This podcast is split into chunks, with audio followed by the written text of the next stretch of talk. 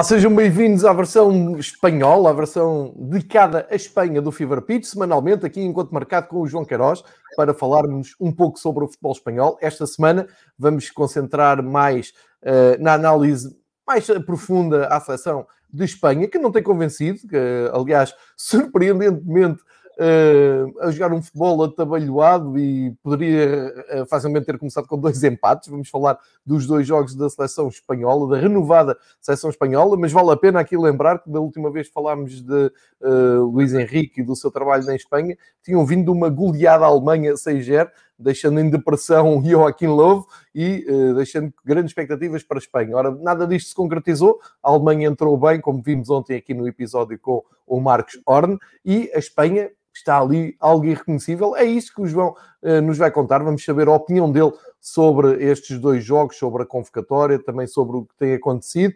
Depois olhamos para a próxima jornada da La Liga, para voltarmos a recentrar o foco no Campeonato de Espanha. Uh, e finalmente, ou melhor, até eu sugiro ao João começarmos por aqui, vamos olhar para as modernizações nos logos, ou seja, na parte de design gráfico de Espanha, eh, que eu considero um crime, mas quero saber a opinião do João Queiroz. Antes de mais nada, João, muito obrigado por estares aqui connosco mais uma terça-feira. Bem-vindo ao Fever Pitch. Eh, e antes de falarmos da seleção espanhola, ia-te mesmo pedir a opinião sobre eh, aquilo que eu considero um crime que foi apresentado com pompa e circunstância durante a semana passada nos logos, tanto da seleção de Espanha como da hum, Real Federação Espanhola de Futebol e eu vou partilhar aqui uh, as mudanças para saber a tua opinião. Bem-vindo, João. Viva, João. Cumprimentar quem nos vê, quem nos escuta. Acho que nas, nas bolas este símbolo redondinho até fica bonito. Não sei se uh, comungas da mesma ideia que eu, mas é só mesmo nas bolas, porque de resto é, é, pronto, tudo isto é, é, é muito mau, não é? e, e, eu acho que já tivemos a oportunidade de falar uh, sobre isto. Acho que os, sim, símbolos, um os símbolos são como as bandeiras, não é? E, e estar a, a, fazer este tipo de mudanças uh, de uma hora para a outra, sem, eu acho que até sem grande necessidade, porque, vamos ver, eu nos clubes até compreendo que haja alguma modernização dos emblemas por questões de, de marketing. Eh, as seleções não, não, não, não têm essa necessidade tão, tão chamativa, tão apelativa do marketing, porque, uh, vejamos, uh, os clubes têm que se uh, renovar para que, em termos mundiais, sejam reconhecidos não só pela identidade dos seus adeptos, mas pela identidade de outros povos. As seleções, é verdade, também têm que ser reconhecidas pela identidade de outros povos, mas dizem muito mais, não é? uh, à população que representam e, portanto, uh, não acredito que houvesse, uh, longe disso, uma, uma grande onda em Espanha, não é? Para, para que houvesse esta, esta renovação. Este, este logo, acho que não lembra a ninguém, ficou muito feliz o senhor Rubiales na apresentação destas, destas duas um, imagens novas acho que, que, pronto, o símbolo do mal ou menos, o símbolo uh, com, que, com que a Espanha joga na camisola, estruturalmente até nem está muito modificado. Eh, este logo é que não, não significa absolutamente nada. É, Deixa-me só explicar para quem, para quem estiver a ouvir e se puder passar pelo YouTube nos primeiros minutos de, deste programa, conseguem ver o logo. Se não, procurem no YouTube. É que estamos a falar de duas coisas diferentes. Estamos a falar uh, do eu vou-lhe chamar emblema da Federação Espanhola, que é isto que estamos aqui a ver, que antigamente era uh, com rebordes amarelos e fundo vermelho, uh, com aqueles símbolos todos, com a coroa, uh, a data de, de fundação, e tinha lá realmente uma bolinha a dizer Real Federação Espanhola de Futebol, ou seja, as iniciais, mas depois havia todo aquele simbolismo por cima. Desapareceu tudo e ficou uma bola com rebordo branco em fundo vermelho. Uh, e isto só por si uh, parece-me, uh, como é que é dizer, parece-me minimalista demais para, para, o meu gosto. Eu acho que não se mexe. Mas pronto, isto a Federação é, é que sabe da, da, sua vida. Agora, o que me causa mais impressão mesmo é. Ou, melhor, é, este é o emblema que, que, eu, estava a falar, é o, o emblema da Federação Espanhola, passa a ser uma, uma um, uma bolinha branca mas eu estava aqui a, dizer mal. É, esta bolinha branca sucede a uma, um desenho do Miró de, do fim dos anos 80, acho eu, anos 90, que era mesmo um desenho, quer dizer, tu, tu olhavas para o desenho da Real Federação Espanhola com as cores do, e os traços do Miró e dizias, pá, está, é aquilo, é, é, é mesmo, é mesmo aquilo. Associas que... à Espanha. Exatamente, associas imediatamente à Espanha. Motor. Tal e qual, tal e qual. E passas desse grafismo uh, com cores, com, com o traço, tu uh, identificas logo para uma coisa minimalista de uma bola e as quatro letras da Federação Espanhola. E no emblema, como o João Queiroz estava a dizer, e muito bem, uh, é que houve aqui uma atualização em relação ao anterior. O anterior era fundo preto, tinha ehm, uma divisa, ou seja, a Real Federação Espanhola estava numa divisa e agora passa a ser muito mais eu diria gráfico, não é? Tens lá o, o mesmo desenho, mas com um, sem a divisa, sem a bola antiga. Enfim, é uma atualização, uma modernização que eu acho um, no emblema não se nota tanto, é? é? coisas de detalhes. Uh, na, no logo da Federação acho que é um crime autêntico, uh, mas eu, eu estou contigo, João. Eu acho que isto não faz sentido nenhum.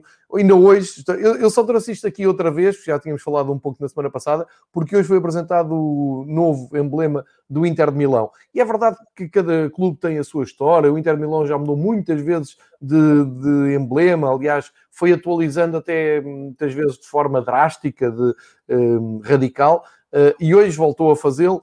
Um, para internacionalizar o Inter de Milão, um, jogando com o I e o M de Inter de Milão, como AM, AM Milão, AM uh, Nerozurri, aquelas coisas todas. Enfim, a mim é muito difícil convencer-me de, destas coisas. Podemos discutir, podemos estar aqui o dia todo a, a falar sobre uh, modernização dos emblemas, dos logos, o que quiserem, mas tenho sempre muita dificuldade uh, em perceber. Mas pronto, só fica aqui uma introdução. Aqui o símbolo do, do Barça, deixa-me só salientar, portanto, sem, as, sem as letras, o Futebol Clube Barcelona, uh, ou, ou, ou, com as letras de outra, de outra forma, mas chegou a discutir-se, uh, até pel, pela internacionalização do Barça e, e, pela popularidade do Barça nos países uh, árabes, se não seria oportuno, e este oportuno entre aspas, porque para mim não é nada oportuno, tirar a cruz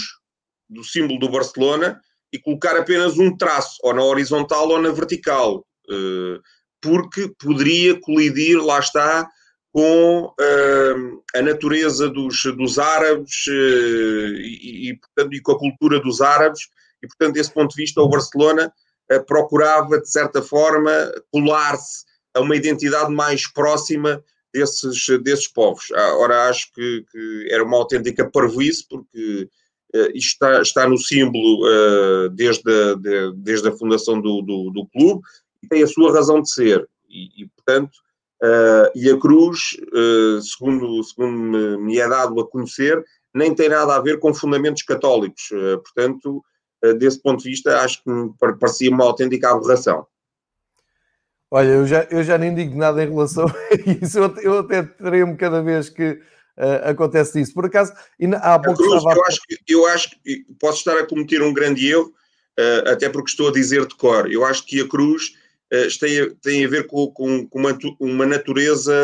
O, o, Barcelona foi fundado pelo, pelo Juan Gampar, por isso ter aquelas cores do Basileia, não é? Ele era suíço e, e trouxe as cores do, do, do Basileia depois, e portanto tem as cores do equipamento uh, na parte de baixo do seu emblema, com, com a bola, na parte de cima tem as cores da Catalunha e parece-me que, é, que o, o, a cruz quer, quer, pretende simbolizar a, a, bandeira britânica. Portanto, eu acho que é um bocadinho por aí uh, e, e, não tem nada a ver, obviamente, com, com, com nenhuma razão uh, associada ao cristianismo. Isso mesmo, João. Um, e epá, comigo não contem para, esta, para estas atualizações. Gosto de discutir, gosto de perceber, gosto de concordar ou discordar, mas tenho muita dificuldade em aceitar. Uh, percebo umas ou outras, mas por causa disso e porque isto já aconteceu hoje cedo, uh, em alguns grupos do WhatsApp disparou uh, a discussão sobre se vale a pena ou não. Curiosamente, as gerações mais novas têm uh, uma tendência para aceitar e para uh, incentivar este tipo de mudanças. Eu uh, começo a ser um velho do Restelo, não é? Começo a ser um resingão. Quando mexem, parece que mexem para pior. Eu acho que é a sensação. Mas de toda a gente pensa assim. assim ficou bonito, ficou melhor do que estava. Não. Exatamente. Uh, estou a falar de clubes, por exemplo, eu acho que a Juventus com o Jota não ganhou significativamente nada. Uh, estou-me a lembrar das Juventus porque acho que é o caso mais, mais mediático. Mas, por exemplo, mais mesmo em Portugal, mesmo em Portugal, e não, não é uma realidade que tenha muito a ver connosco, mas, mas também, também somos, também temos opinião, não é? Também temos direito à opinião e também temos direito a, a, a criticar se acharmos que, que, que, que é caso disso. Uh, por exemplo, eu acho que o antigo símbolo do Sporting tinha muito mais piada do que este novo símbolo, mas, mas isso é, é, uma questão de gostos.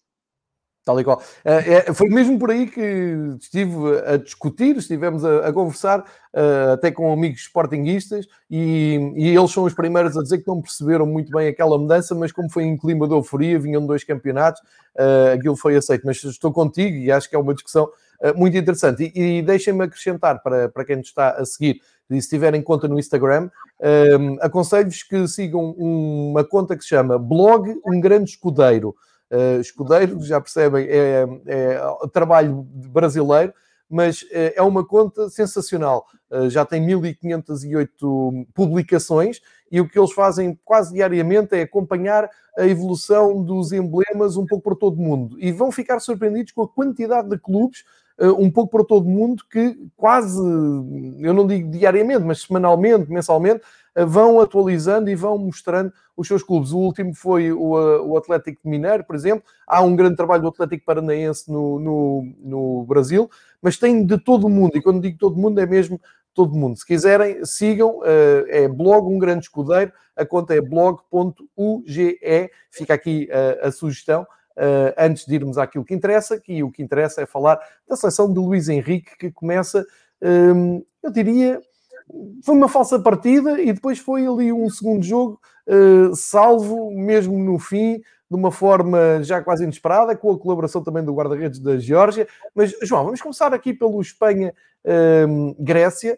Uh, enfim, sim, a Grécia eu sei que foi campeã europeia em 2004, é uma seleção que tem tradição no futebol, Uh, mas depois daqueles 6-0 que a Espanha deu na Liga das Nações à Alemanha, não se esperava outra coisa que não uma vitória. E o Luís Henrique disse na preparação deste jogo uh, que contava com uma La Roja muito mais uh, atrevida. Um, eu, eu estava a esquecer agora até a palavra que ele, que ele usou, mas era, tinha a ver com atrevida, inquieta, um, enfim, mais ofensiva até. Eh, e por isso mexeu muito na convocatória. Temos caras novas, desde logo também o Pedro Porro, que joga no Campeonato Português. Um, e o que é que tivemos neste Espanha-Grécia? Só para relembrar, o Luís Henrique uh, jogou contra a Grécia uh, numa uma espécie de 4-1-4, uh, ou melhor, 4-1-4-1, com o Morata na frente, e desmontando isto e passando depois para a avaliação do João, tive, temos aqui um, um, titular indiscutível na baliza, o Nai Simone, que já faz vários jogos seguidos como uh, titular. Depois, o Gaia na esquerda, o Marcos Llorente pela direita, no meio Sérgio Ramos e Eric Garcia, à frente o Rodri, depois o quarteto do meio com o Daniel Olmo pela esquerda, o Ferran Torres pela direita, Sérgio Canales e Coca corredores centrais e o Morata na frente. Este um, foi um, o 11 que o, o Luís Henrique eh, levou para este jogo com a Grécia. A exibição não estava a ser grande coisa, é verdade que há o gol do Morata aos 33 minutos, a parecer que ia ser uma noite uh, bem tranquila em Granada, uh, mas depois o empate de Bacazetas, num penalti uh, sofrido aos 56 minutos, fez com que a Grécia acreditasse que poderia levar dali um ponto, festejaram como se tivessem ganho, com fotografias de balneário, ainda foram a jogo o Inigo Martínez, o Pedri, o Brian Gil, o Oyarzabal e o Tiago Alcântara. João, o que é que está aqui a falhar na seleção uh, espanhola, uma vez que sabemos que depois foram ganhar à Geórgia, mas numa exibição que não foi melhor que esta que vimos aqui com a Grécia. Qual é a tua opinião, João? Bem, há aqui várias uh, situações que devem ser analisadas. Uma é conjuntural. Acho que o o calendário está a afetar uh, todos e, em particular, os maiores. Uh, há muitos jogos, uh, há um calendário sobrecarregado, um calendário competitivo muito sobrecarregado, sobretudo para aqueles que jogam as melhores ligas, e, e falo da, da, inglesa, da alemã, da espanhola, da italiana, sobretudo estas quatro, não incluiria aqui tanto. Pode juntar a, a França também, não é? Pronto, mas, mas vou colocar aqui ou dar mais ênfase a estas quatro, porque até porque têm mais equipas nas competições europeias.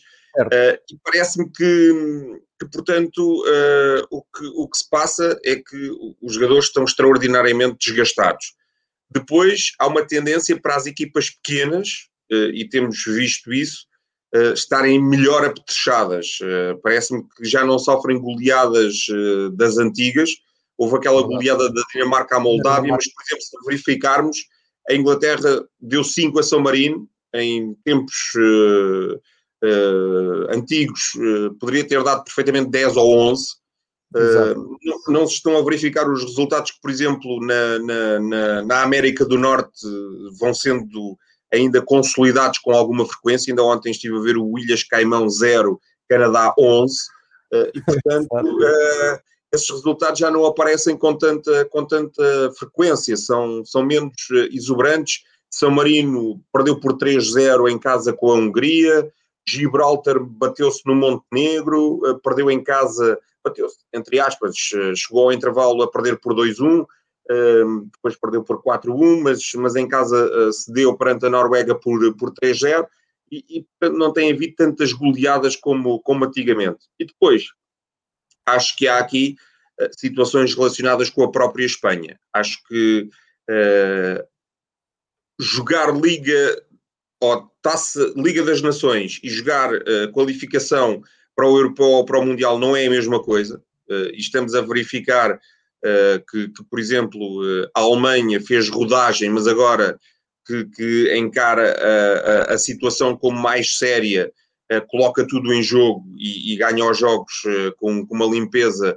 uh, absolutamente irrepreensível, portanto, ganhou por 3-0 à Islândia e por 1-0 à, à, à, Roménia. portanto, eu acho que os latinos têm muito mais a tendência para colocar as mesmas fichas, quer nas qualificações europeias e mundiais, quer na, na Liga das Nações, e depois vem-se a verificar que não é a mesma coisa, porque as outras, as outras seleções dão mais importância às qualificações. Uh, e, e, há aqui uh, a situação da renovação. Acho que a Espanha está a renovar muito à bruta, uh, se, me, se, me, é permitida a expressão. Há aqui muita, muita, juventude. E o facto é que esta juventude, para já, parece não estar suficientemente madura para, para encarar uma, uma responsabilidade como, como esta. A Espanha teve muita posse de bola, como era de prever, frente à Grécia, andou ali à volta dos 80%, mas bem vistas as coisas, fez dois remates à baliza, um foi golo, o outro foi defendido pelo, pelo Odisseias. A Grécia só tem o remate da grande penalidade, mas mesmo assim eh, parece-me que faz uma, uma, uma exibição defensivamente irrepreensível, respeitando a superioridade da Espanha, e acaba a, eh, a Espanha por, por sair de Granada apenas com, com um empate, que poderia ter sido considerado, uh, vá lá, um, uma situação de percurso ou uma anormalidade ou uma anomalia que acontece sempre uh, nas, no, na, nas entradas para, para as qualificações de europeus ou mundiais, só que uh, essa, essa anomalia acabou por estender-se para a Geórgia e não fosse, tu chamaste de colaboração, eu acho que foi mesmo um frango do guarda-redes da, da Geórgia. A, a, a, Grécia, a, a, Grécia, a Geórgia teria conseguido ali um ponto frente, frente à Espanha e a Espanha poderia ver-se na iminência de chegar ao final da segunda jornada a quatro pontos da Suécia, que me parece ser a principal rival, uma Suécia também ela renovada, imagine-se, com a incorporação do Zlatan Ibrahimovic.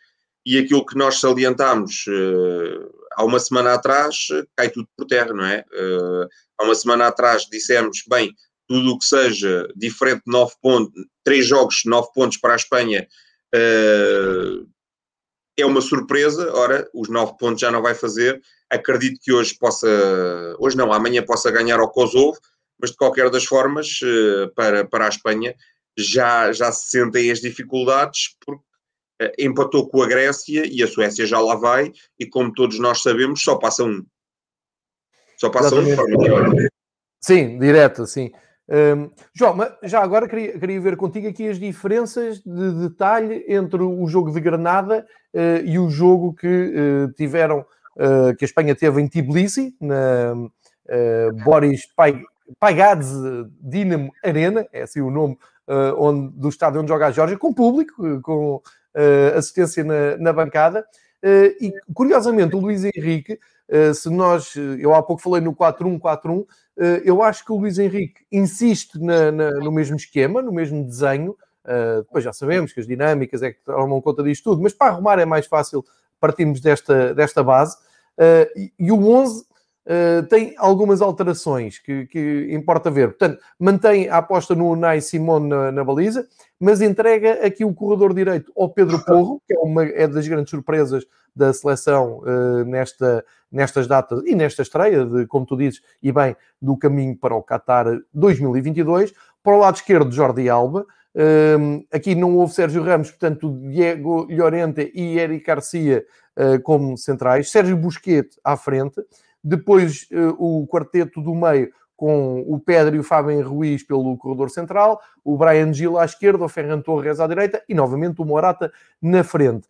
Consegues perceber aqui um, estas mudanças de detalhe, o que é que o Luís Henrique pretendia e, este, esta armação da equipa convence-te? Achas que é, é por aqui que a Espanha pode, um, pode se superiorizar num jogo que, perdão, perdeu muito, que, que esteve realmente mal, esteve a perder com, aos 43 minutos com com o gol da Geórgia, depois empatou por Ferran Torres aos 56 e o gol milagroso veio pelo Dami Olmo com a colaboração do Loria, que é guarda-redes do Anartosis de Chipre, uh, só para também situar aqui um, ehm, quem é o guarda-redes da, da, Geórgia, e já agora também com um, ehm, grande, grande destaque para o uh, jogador que jogou do lado do Pedro Porro, que é um menino, tem 20 anos, e eu vou-lhe chamar Kivicha, porque depois o apelido é mais, com, mais complicado, mas o Kivicha acho que até é um dos jogadores,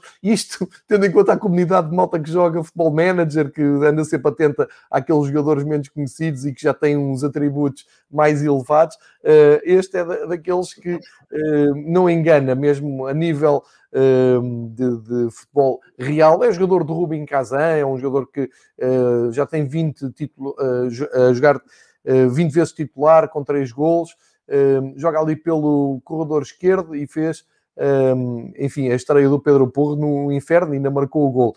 Mas queria perceber isto e, e, e, também recuperar aquilo que eu disse há pouco, daqueles 6-0 à Alemanha, terá dado aqui uma sensação de termos uma seleção espanhola noutra fase que não está. Qual é que é a tua interpretação, João? Pois é, é provável que isso, que isso tenha sucedido. Uh, a equipa da, da Espanha uh, acabou por, uh, calhar de forma ilusória, convencer-se que, que, tinha argumentos que, que, ainda não tem. Parece-me que tem aqui bons valores para formar uma grande seleção no futuro. Parece-me que se calhar no Qatar ainda não estará, se lá chegar, evidentemente, ainda não estará uh, no, no, seu ponto rebuçado, é, é, mais uma geração para, para 2024 ah, do que, ou melhor, para 2026 do que propriamente para, para, para esta, para 2022. Uh, e, portanto, uh, parece-me que, que, a Espanha está a informar de, de, alguns erros, muita juventude. Se tu reparares, nos dois 11, uh, há, para já há sete alterações entre, entre uma jornada e a outra, acho que é compreensível devido a, a diversos fatores. É compreensível devido uh, ao desgaste dos atletas, ao calendário ser apertado, até nesta jornada de seleções, à tripla uh, jornada, uh, quando costumava haver só dupla jornada, Exato. e depois, evidentemente, razões de ordem tática, o, o, Luís Henrique promove as sete alterações três delas no setor defensivo, o meio campo é todo diferente, e depois mantém apenas o Morata e o Fernando Torres, o Ferran Torres na, na, na no ataque.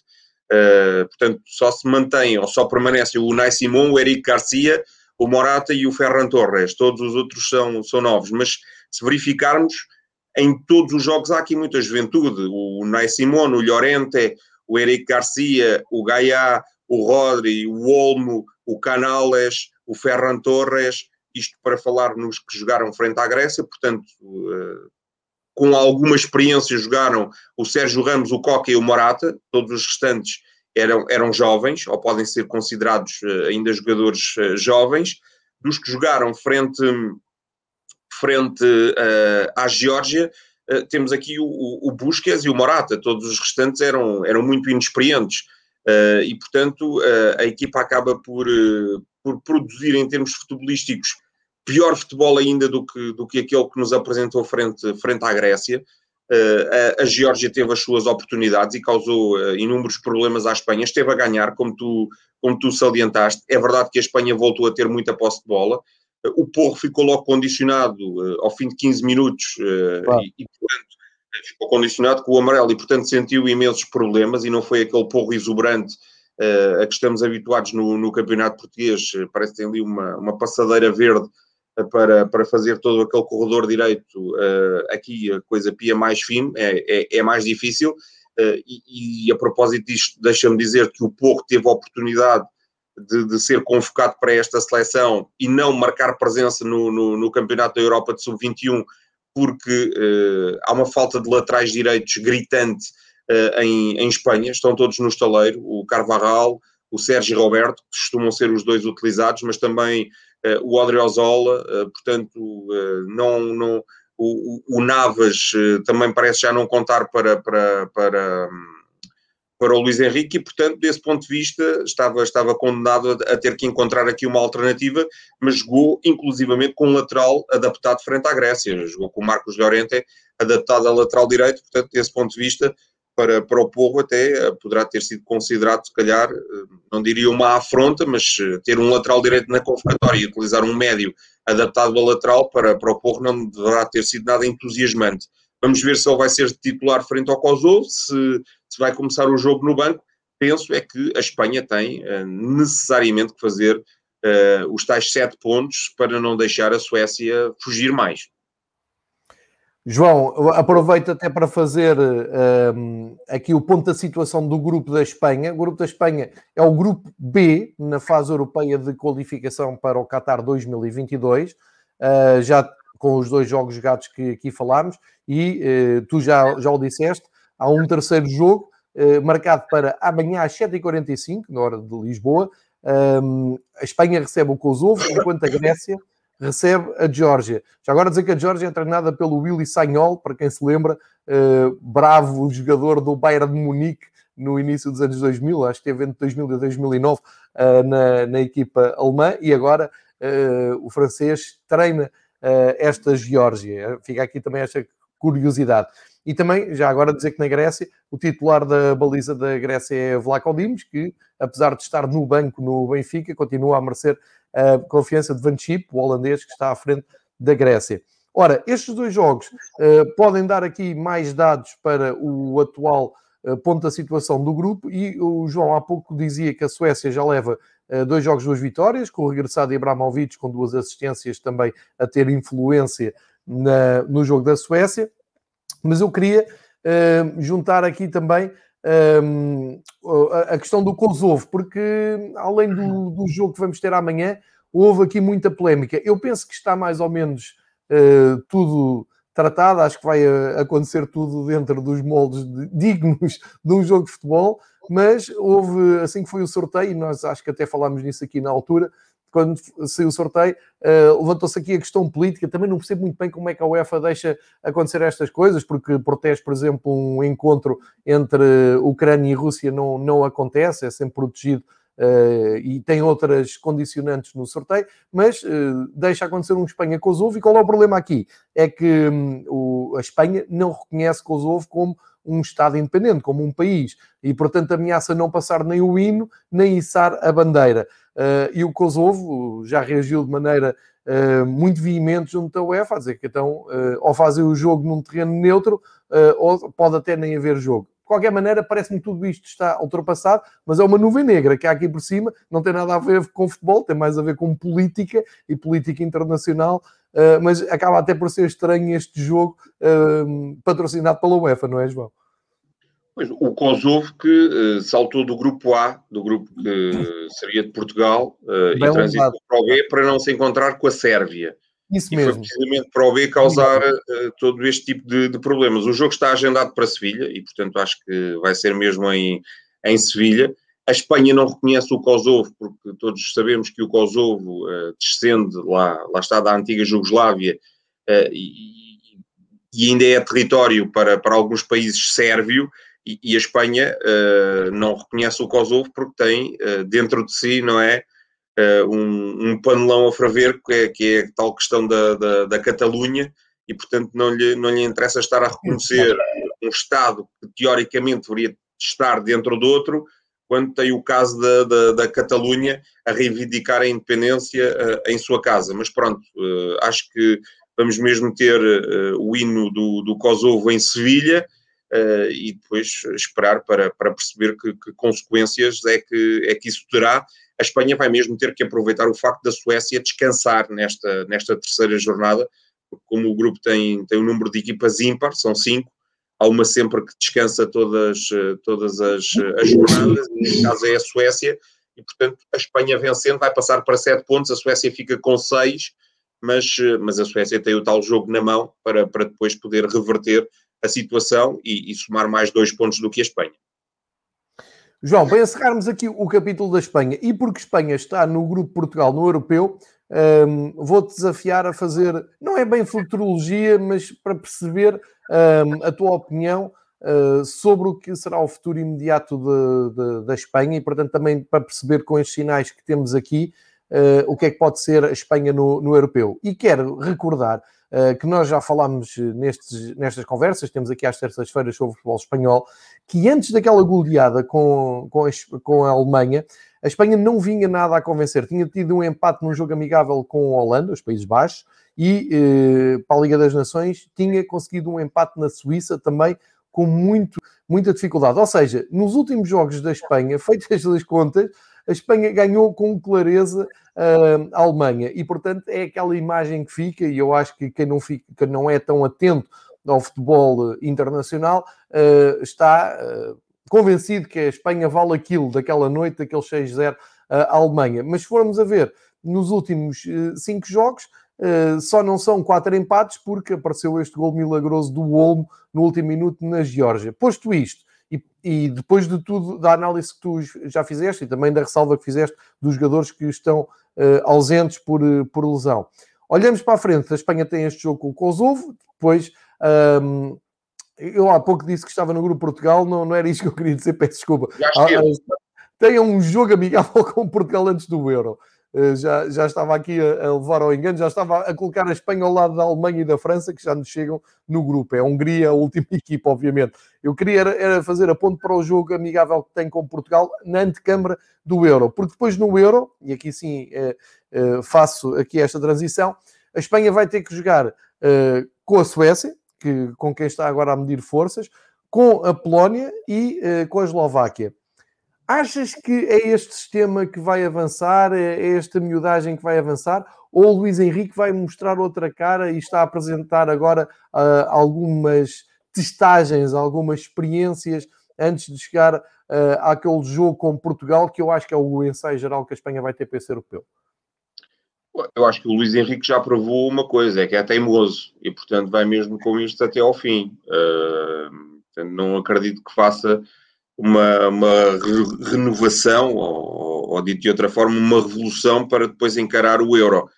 A Espanha tem ali uma ligeira vantagem, joga os três jogos em casa. Vamos ver o que é que isso uh, irá valer, uh, até porque não sabemos em que condições é que este uh, Campeonato da Europa se irá realizar, ainda são desconhecidas nesta, nesta fase. e, portanto, parece-me que vai ter dois, sobretudo dois adversários muito, mas mesmo muito complicados a Suécia, que é a sua adversária na caminhada para o Mundial, e a Polónia, de Paulo Sousa, que tem um conjunto de jogadores absolutamente fantásticos. São, curiosamente, os dois primeiros jogos da Espanha, e a Espanha aí vai ter que soar as espinhas para somar os pontos necessários que lhe permitam uh, marcar presença na fase, na fase a eliminar da, da, da competição. Uh, Parece-me que hum, a Eslováquia, que é o último adversário da Espanha, acabará por não diria facilitar, porque ninguém vai, ninguém vai facilitar, mas será um, um adversário apetecível para os restantes, mas eh, assim como é para a Espanha, também, também o vai ser para a Suécia e para a Polónia. Portanto, acho que aquilo que teoricamente seria um grupo fácil para, para a Espanha, acho que vai ser um grupo extraordinariamente complicado, até porque, vejamos, pelas características destes adversários, são adversários uh, com uma morfologia uh, alta, pesada, são jogadores fortes, robustos, quer a Suécia, quer a Polónia, quer a Eslováquia. Uh, são equipas que estruturalmente defendem bem, sobretudo a Suécia e a Eslováquia, e portanto a Espanha, que, que é uma equipa que troca a bola até a exaustão, mas que tem dificuldades em entrar numa, numa defesa corpulenta, vai ter muitas dificuldades para se debater com estes três adversários. Portanto, a ver, vamos quais serão as soluções que o Luís Henrique vai, vai encontrar para, para, para que a Espanha não dê um, um passo em falso num, num, campeonato da Europa de que é uh, co-organizadora. Uh, vou, vou só, para finalizar, em jeito de resumo, eu acho que o Luís Henrique tem que arranjar ali um equilíbrio entre aquela noite mágica com a Alemanha, aquele 6 e uh, as exibições que está a produzir nesta altura, uh, recuperando alguns jogadores que estão de fora e fazendo aqui talvez uma evolução deste 4-1-4-1 uh, com mais dinâmicas e com mais eficácia, como tu dizes, na frente. Eu, acima de tudo, acho que é assustadora a falta de eficácia da, da Espanha e cada vez mais me parece naquela noite se tudo bem à equipa espanhola no jogo com a Alemanha e se tudo mal à Alemanha. E, portanto, é capaz de ser prudente não se basearem nisso, não, não avançarem para o Campeonato da Europa, uh, convencidos que são uma das melhores seleções do mundo porque ganharam a Alemanha, mas com mais modéstia e mais calma, porque são sempre candidatos, isso é evidente, isso ninguém lhes tira, uh, conquistaram esse direito por uh, razões históricas e pelas conquistas do passado, e sabe-se que no futebol continental isso também é importante. Então encerramos assim o Uh, capítulo de seleção espanhola. Fica aqui o desafio para verem o Espanha-Kosovo de amanhã, para perceber como é que se encerra então uh, este arranque de três jogos na, no grupo de apuramento para o, o Mundial, com, essa, uh, com esse interesse extra de termos o Ibrahimovic de regresso à Suécia e fica aqui com expectativa o encontro entre Suécia e Espanha, que só acontecerá uh, a contar para o Mundial depois da fase final do Europeu. É um, sinais de novos tempos, de calendários absolutamente condensados e cheios de, de futebol. E é aos calendários que vamos voltar, uh, porque quero aqui ver com o João, antes das despedidas, um, aquilo que será o prato forte de futebol nos, nos próximos dias em Espanha, no regresso dos trabalhos das seleções. Uh, e é isso, vamos falar de hoje a oito dias, terça-feira, aqui no Fever Pitch, com o João Queiroz. Uh, vamos fazer o rescaldo da próxima jornada, que será a 29. Uh, na semana passada fizemos aqui detalhadamente a análise às lutas uh, pelo título, pela Europa e da descida de divisão. E eu vou dizer aqui os jogos que estão marcados e o João depois dar-nos aqui os destaques para acompanharmos. Em Portugal já sabem, os jogos da La Liga são para ver na Eleven Sports. Uh, e temos Logo na sexta-feira, dia 2 de abril, o Levante com o Esca, portanto, um jogo mais de, de fundo de, de, tabela, de outra, de outra luta. Sábado, três jogos, a partir da uma da tarde, Granada-Vilha Real, às três e um quarto, Real Madrid-Eibar e às cinco e meia, Osasuna-Getafe. Para domingo, a partir da uma, Alavés Celta de Vigo, às três e um quarto, Els uh, Betis, uh, Cádiz-Valência às cinco e meia e à noite, o grande jogo, Sevilha Atlético Madrid, a fechar o domingo de Páscoa. Na segunda-feira fica marcado à noite, também às 8, o Barcelona-Valladolid, eh, e depois, na quarta-feira, fica já aqui marcado, e iremos falar nisto na próxima semana, Real Sociedade e Atlético de Bilbao, às 8 horas. João, deste quadro de jogos, salta à vista o Sevilha Atlético Madrid, não é? Claro, é o jogo entre o quarto e o primeiro, o Atlético não anda muito bem, e, portanto, uh, todos os holofotes estão centrados uh, em, em Sevilha, uh, quer para os adeptos do, do Atlético, quer para os adeptos do Sevilha, mas também para os do Barcelona e para os do Real Madrid, que ali concentram muitas das suas energias, torcendo para, para que o Sevilha vença e o campeonato ainda fique mais relançado. É uma de duas deslocações do, do Atlético a Sevilha no espaço de uma semana, porque vai primeiro ao Sevilha, depois vai, vai, vai primeiro ao Sevilha, depois vai ao Betis, e bem se pode dizer que Sevilha é o epicentro por estes dias do futebol espanhol, porque teremos o jogo da seleção, no sábado a, a, final da Copa do Rei do ano passado, entre a Real Sociedade e o Atlético, por isso uh, os dois, uh, até calha bem, jogam na mesma jornada, um, uh, um com o outro, vão jogar na quarta-feira, e depois temos o, o Sevilha Atlético Madrid e o Betis Atlético Madrid. portanto, acho que são motivos suficientes para continuarmos a acompanhar o futebol espanhol. Claro que haverá outros jogos interessantes, desde logo o Real Madrid não pode em casa tropeçar frente a um Eibar que vai de mal a pior e é candidato à descida. O Barcelona tem que cumprir na segunda-feira frente ao, ao Valladolid. Parece-me que um jogo muito interessante entre o Granada e o Villarreal para, para percebermos qual dos dois ainda tem capacidade para, para atingir um lugar europeu, eh, até porque são os dois ainda envolvidos na, na Liga Europa. Eh, e, e parece-me que, eh, para além de tudo isto, ver se o Betis no, no, no, no confronto que tem, na visita que tem a, a Elche, vai dar sequência aos bons resultados que tem vindo a averbar e depois esse uh, escaldante derby basco entre a Real Sociedade e o Atlético é sempre um jogo apetecível. Claro que o jogo mais apetecível é o da taça, não é tanto o do campeonato, mas de qualquer das formas uh, vamos ter uh, esse Real Sociedade Atlético. Quem não ficar convencido no sábado com a final da Copa do, do Rei tem sempre depois a possibilidade de se vingar logo na, na quarta-feira seguinte. Isso mesmo, João. Eu ia falar agora a seguir da, da final da, da, da, Taça de Espanha, a Copa do Rei, como se diz em Espanha. É um dos grandes acontecimentos políticos internacionalmente neste fim de semana de Páscoa. Uh, tu já, já, o, já o destacaste bem, portanto, fica também aqui a chamada da atenção para uh, esse grande jogo a primeira de duas finais da Copa do Rei, coisa única no, no futebol de Espanha. Uh, e queria aproveitar a tua presença ainda uh, na reta final. Ah, e já agora, falar só da Copa do Rei, tu que, só uma nota, tu que gostas de equipamentos, a Real Sociedade vai jogar com uma camisola. Eu já vi. Uh, específica para esta final, portanto, quem, quem tiver a oportunidade não perca, porque vai ser modelo único para, para celebrizar, no fundo, a festa do, do, do futebol basco, porque, porque é uma final basca e a Real Sociedade quer, quer fazê-lo com uma, com uma camisola alusiva a esse, a esse facto. Bem lembrado, João. Eles, eles mostraram a camisola nas suas redes sociais, no, no Instagram e também no, no Twitter. É uma camisola muito bonita, com umas riscas mais muito fininhas.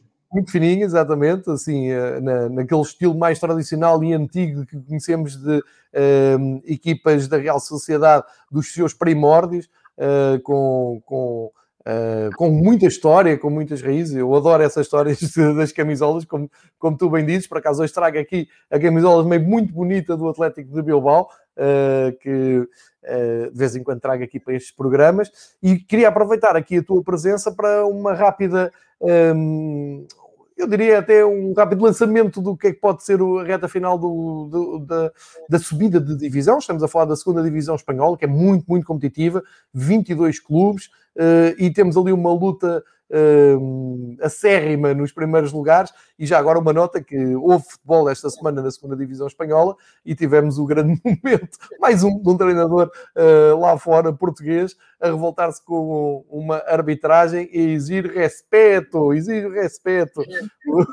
Foi um grande momento do José Gomes na, que passou, tornou-se viral nas redes sociais, uh, mas a verdade é que temos ali o Almeria do José Gomes eh, na luta pela, pela subida. Ora bem, ao dia 2 temos o Espanhol e o Mallorca com 61 pontos, o Almeria com 57, o Leganés 54, depois o Rijon Sporting, o Real Sporting, como é conhecido em Espanha, com 53 e mais para trás o Rei Vallecano. João, esta luta pela, pela subida uh, está tão acérrima que desperta estes nervos no treinador português à frente do projeto do Almeria, não é? E o Almeria já esteve mais próximo, não é? De subir Exato. diretamente, porque é bom salientar que vão subir só dois diretamente. Uh, e curiosamente tem estado quase toda a época nos, nos primeiros lugares, dois que desceram o ano passado, o Espanhol e o, e o Mallorca. O Mallorca nesta jornada uh, meteu o pé na poça, uh, foi, foi aos arredores de Madrid perder com o Fuenlabrada por 4-1. O espanhol cumpriu na visita ao Castelhón. O Castelhón é um dos últimos uh, da classificação. Ainda esteve a perder por 1-0, mas depois uma expulsão de um jogador do Castelhón acabou por precipitar tudo e o espanhol ganhou por, por 3 bolas a 1 parece-me que com maior ou menor dificuldade, é verdade que ainda estamos a muitas jornadas do fim, 11 jornadas do fim, porque são 42 na segunda Liga Espanhola e depois ainda haverá o play-off, mas eh, com maior ou menor dificuldade parece-me que o Espanhol e o Mallorca acabarão por eh, garantir uh, a, a, subida e depois aquela luta intensa para definir quatro equipas para o play-off, que são o terceiro, o quarto, o quinto e o sexto classificado da Liga. Neste momento lá está o Almeria, o Leganés, o Rijon e o Raio Vallecano. O Leganés também desceu o ano passado mas atenção ao Ponferradina, que é uma autêntica surpresa, costuma ser a equipa que, que, luta pela permanência, está envolvida na luta. O Girona começou muito mal e parece-me que lá está.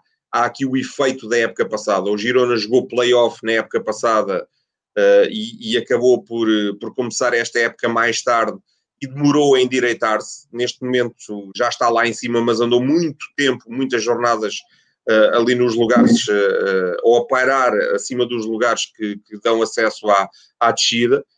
O Fuenlabrada, que foi vítima daquele caso na época passada, todos nos recordamos do Covid, parece-me também estar na luta, assim como o Málaga, que independentemente das diversas, dos diversos constrangimentos financeiros, parece-me estar na luta. O Tenerife e o Mirandês já não acredito tanto, tal como o Las Palmas, e depois eh, uma série de equipas eh, a partir do, do Oviedo a lutar isso sim pela, pela permanência, a luta também, também está intensa, é porque, eh, bem vistas as coisas, descem quatro e, portanto, está, está uma enorme confusão o, o fundo da tabela nesta, nesta segunda Liga Espanhola. Olha, João, e já agora, uh, atualizando e complementando essa tua informação, uh, a segunda divisão espanhola tem andamento esta semana, ou seja, mesmo hoje vai haver quatro jogos de, da, segunda, uh, da segunda liga. Destaque aqui para a viagem do Almeria a Málaga. Vamos lá ver se aparecem mais momentos de José Gomes nas redes sociais logo à noite. e depois temos jogos também amanhã e na quinta-feira. Portanto, jornada uh, estendida de terça a quinta, e como tu dizes, a Liga Espanhola tem 22 equipas, é muito, muito parecida, muito à semelhança do Championship inglês e também com, eu diria, com o mesmo grau de, de equilíbrio e de, de, interesse, e até o modelo é igual, ou seja, as tais duas equipas a subirem diretamente e depois as outras quatro a disputarem entre assim aquele playoff uh, em pirâmide até uh, atingir a última equipa que vai acompanhar uh, os dois vencedores, ou o campeão e o segundo classificado, uh, melhor dizendo. E portanto fica aqui esta nota: futebol espanhol, pelo menos da segunda liga, com um grande andamento uh, durante esta semana. Fica assim feito o resumo do, da semana no, no futebol espanhol. Grande destaque e análise detalhada àquilo que a seleção de Luís Henrique anda a fazer. A La Roja não anda a convencer eh, nada nem ninguém. Tem jogo amanhã com o Kosovo. Tentámos aqui um, ehm, fazer um, ehm, análise mais profunda do, do que está a acontecer nas, nas escolhas de Luís Henrique. O João Queiroz deu aqui a sua opinião e lançámos também a escada e a ponte do uh, Campeonato Europeu para uh, esta fase de eliminar da, do Mundial, de qualificação zona europeia. Lançámos também os jogos do próximo fim de semana. Não se esqueçam, uh, sei que é fim de semana de Páscoa, mas como não podem uh, sair nem fazer grandes aglomerados de família, aproveitem para ver uh, bons jogos de, de, de, Espanha, esse Sevilha Atlético Madrid, por exemplo, e, e, também fiquem com um olho na final da Taça de Espanha, que vai valer muito a pena. João, muito obrigado. Conto contigo daqui um abraço. para fazermos o rescaldo da final da Taça de Espanha, do, da jornada, e também ali um traçado sobre o que fizer a Espanha no resto desta semana. Uh, e resta-me resta agradecer, João, uh, a tua presença aqui. Conto contigo para a semana, João. Um abraço, João.